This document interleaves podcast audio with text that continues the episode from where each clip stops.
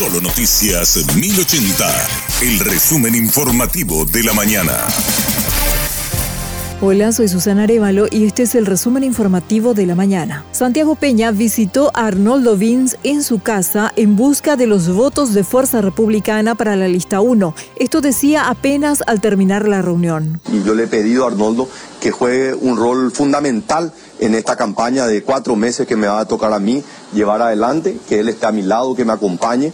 Esos 500 mil votos son de él, es un trabajo tremendo que hizo en 120 días y hoy es una gran esperanza de todos estos colorados que él pueda continuar contribuyendo en la construcción de, de un país mejor. Nosotros los colorados tenemos una responsabilidad mucho mayor por ser gobierno actualmente, por las expectativas que tiene la gente, por el caudal de votos que se movilizaron el 18 de diciembre y que enviaron una señal muy importante.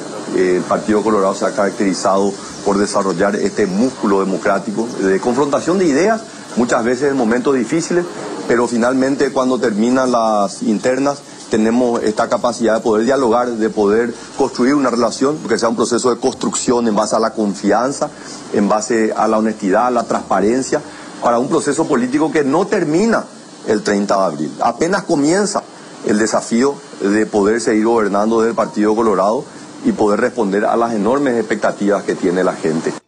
Por su parte, Arnoldo Vins reiteró que no habrá abrazo republicano con Horacio Cartes. Yo no necesito abrazarme con Horacio Cartes para que funcione bien el, el, trabajo del Partido Colorado. Y voy a mantener esa postura. Yo me abrazo con los principios del partido, con las banderas. Vamos a complementarnos perfectamente con Santiago Peña en, en la articulación de los trabajos. Y creo que la gente justamente se merece ese trato de respeto que nos tenemos entre nosotros. Y después vamos a tener el mismo trato también con los referentes de la oposición. Después de ganar la elección del 30 de abril, nos va a tocar ese paso con los diferentes partidos y movimientos de la oposición para poder hacer un gran gobierno ¿verdad? en el próximo periodo. Entonces, así funciona una sana democracia, respetando las instituciones y respetando el resultado electoral.